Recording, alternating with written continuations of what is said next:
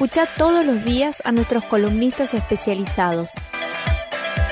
Ahora, en Buenas Notas, Malcriadas, la columna del programa de Géneros y Violencias de la UNCE con Vicky Palazzi.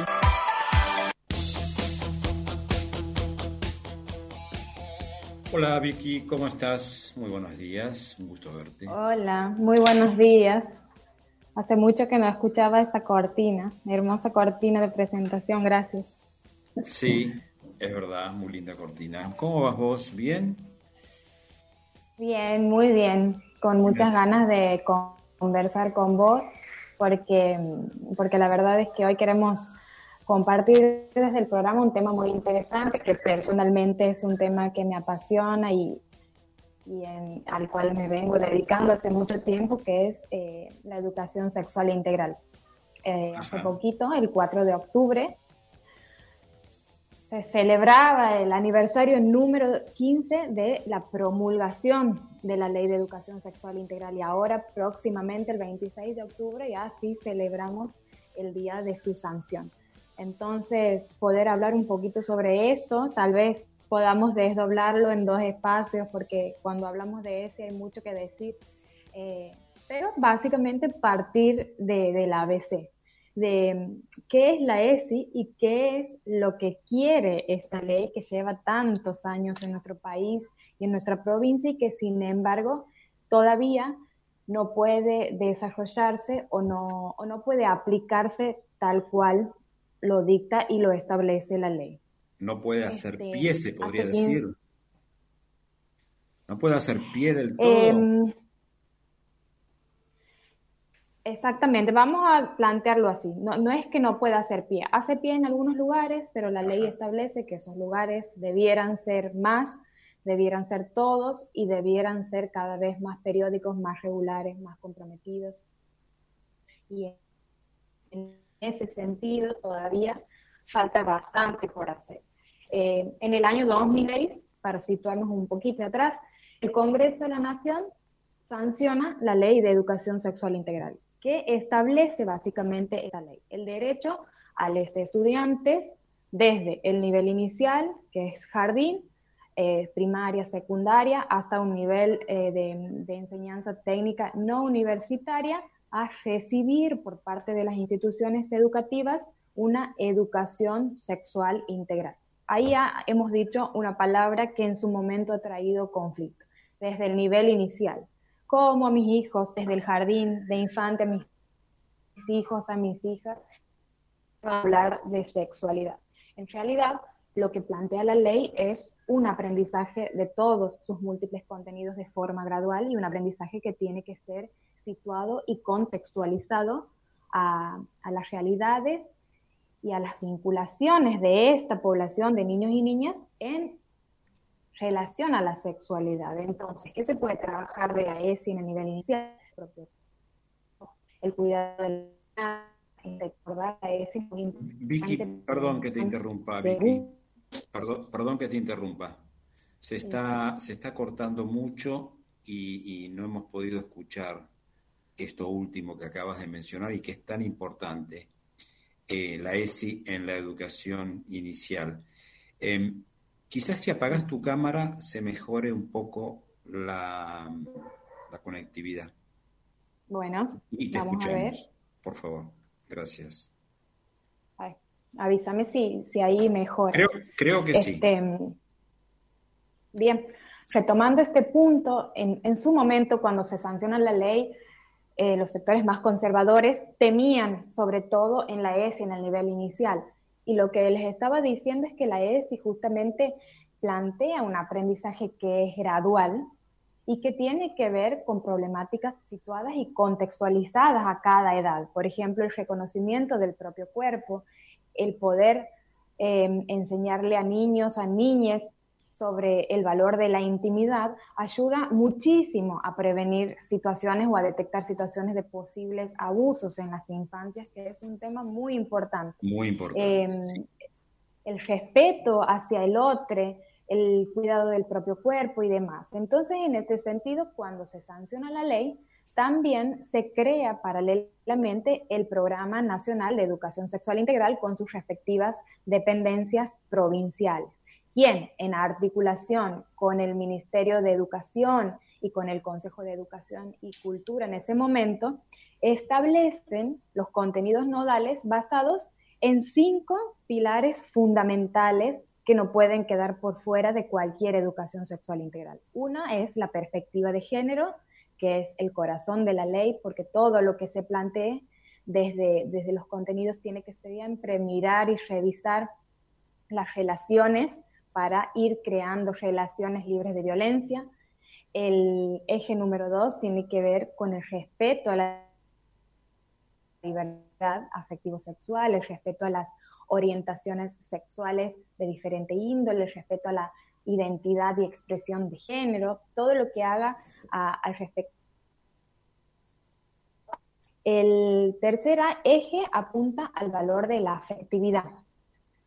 Y aquí hoy se está trabajando mucho sobre lo que es responsabilidad afectiva, sobre todo en las adolescencias, donde por ahí los formatos de vínculos van cambiando, son dinámicos, diferentes a los que teníamos nosotras en nuestra época de adolescente, pero que en ningún punto ningún formato, cualquier vínculo que uno tiene que quedar por fuera de lo que es la responsabilidad afectiva, es decir, el respeto hacia el otro, eh, el cuidado de los cuerpos, etcétera, etcétera. Después un cuarto eje que es el ejercicio de los derechos de los y de las adolescentes en todos sus sentidos y el cuidado del cuerpo personal y como digo hace un rato, el cuidado del cuerpo del otro.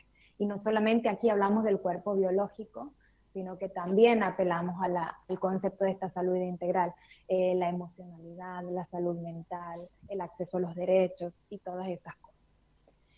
La ley también, en su momento, estipula un artículo 5 que habla de la posibilidad de que cada comunidad educativa adapte esta propuesta de ley y la adecue en cierto punto a sus realidades institucionales, entendiendo que en el abanico de las instituciones educativas tenemos establecimientos públicos, tenemos establecimientos privados, de corte confesional, laico y demás.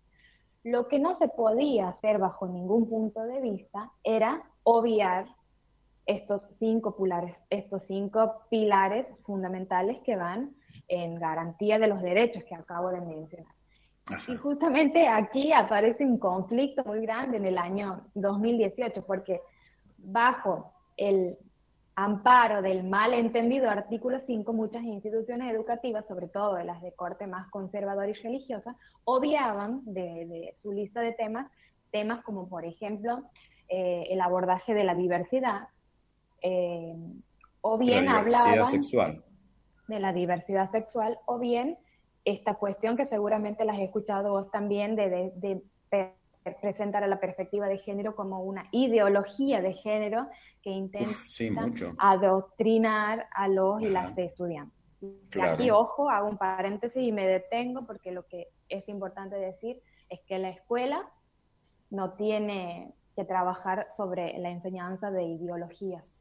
La escuela tiene que trabajar sobre el impartimiento de información que al mismo tiempo tiene que ser científica, certera, veraz y más que nada enmarcada en nuestras herramientas legales. Y ahí, volviendo al punto anterior, tenemos dos leyes fundamentales, que si bien son posteriores a la, a la ESI, la han complementado desde su aparición y la han enriquecido totalmente. Una es la ley de identidad de género, sancionada en el 2012, que justamente habla de la garantía y del respeto a las diversidades afectivos sexuales.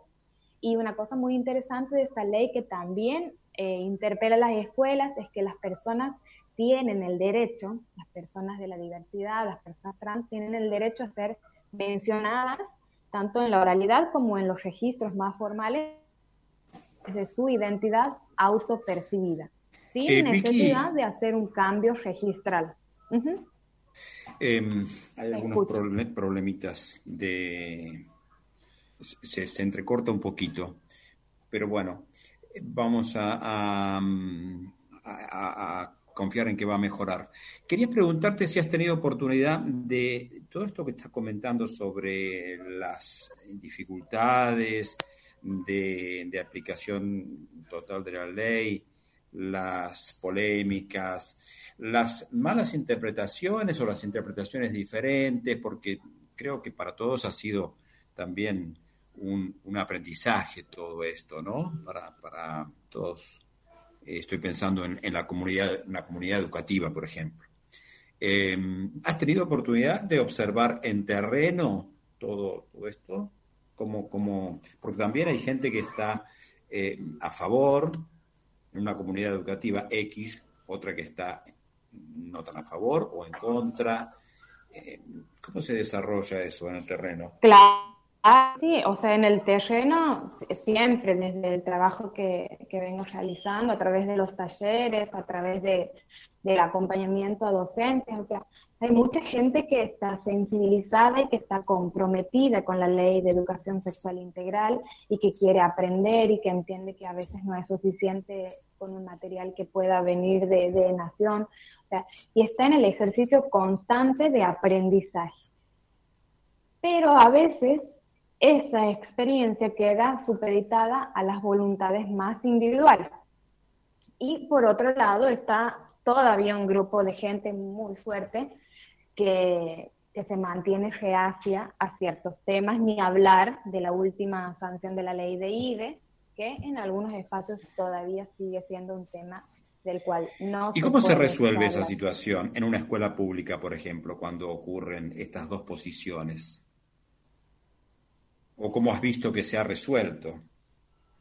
Y lo que sucede normalmente es que las demandas vienen de, los estudiantes, o sea, porque son ellos los que están viviendo la sexualidad desde otro lugar, desde una generación que es mucho más abierta, interpretativa, que ha crecido y se ha desarrollado ya con nuevas herramientas legales y con una mentalidad abierta y respetuoso. Entonces, a veces son ellos y ellas quienes plantean poder debatir de estos temas y no siempre encuentran en docentes y en rectores eh, la posibilidad de poder trabajar estos temas. Lamentablemente, a veces eso ha implicado a que estas actividades propuestas decaigan, no se realicen, otras veces eh, después de conversaciones y negociaciones, pero más allá de eso, lo que hay que entender aquí es que sea cual sea la postura institucional, sea cual sea la postura personal de la autoridad y del docente, nosotros tenemos una herramienta legal que excede y que supera cualquiera de estas posturas que son las leyes.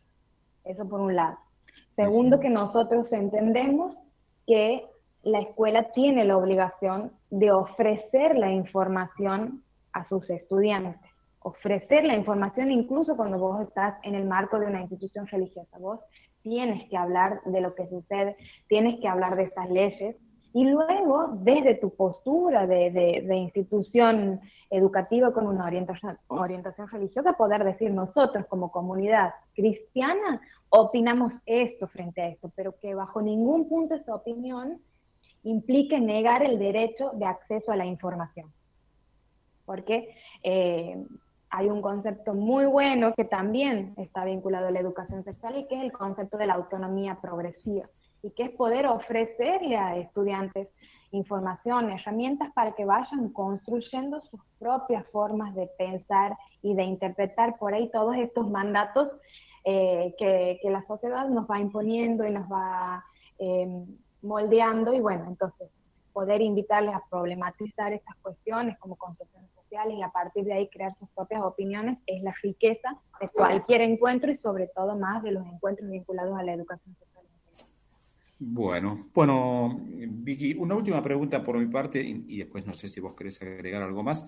Tiene que ver con, con, eh, con la situación en nuestra provincia o en nuestra ciudad, de Santiago del Estero, con respecto a esta ley? ¿Consideras que, va avanzando su aplicación, su ejecución en los establecimientos educativos o, más o menos? Yo creo que sí, que hay un avance muy importante. Creo que también eh, este avance ha tenido que ver con, Bueno, en Santiago tenemos programas que hace muchos años trabajan con estas temáticas, el programa provincial de educación sexual integral, el programa de, salud integral adolescente, el programa de salud sexual y reproductiva, estos los últimos del Ministerio de Salud. Hay mucha gente que hace mucho viene trabajando en esto. Y hace poco, hace unos años atrás, hace tres años, llega a la provincia, así como a Santiago del Estero y otras provincias más, un plan que se llama ENIA. El plan ENIA justamente lo que busca es em, reunir todas estas potencias y todos estos equipos de trabajo y ponerlos al servicio de la educación sexual integral y al servicio de la salud integral adolescente. En ese sentido, en cuanto a la llegada de información a, a las adolescencias, porque este plan apunta principalmente a las adolescencias, personalmente pienso que han habido avances gigantes. Pero sin embargo, si tenemos que pensar un poco críticamente, decimos, es el aniversario número 15, tendríamos que estar celebrando como cualquier fiesta de 15 a lo grande y en su máximo esplendor, y aún así hay muchas cosas que para la ESI continúan siendo una deuda pendiente. El número uno es que la ESI tiene que ser transversal y tiene que ser sostenida y tiene que ser periódica. Y esto todavía no es una constante. Los espacios de ESI siguen siendo esporádicos, siguen quedando a veces en voluntades de quienes están interesados en la temática y la ley propone otra cosa, propone formalizar y curricularizar la educación sexual integral eh, de forma periódica, sistemática y transversal. Y ahí en ese sentido todavía nos falta bastante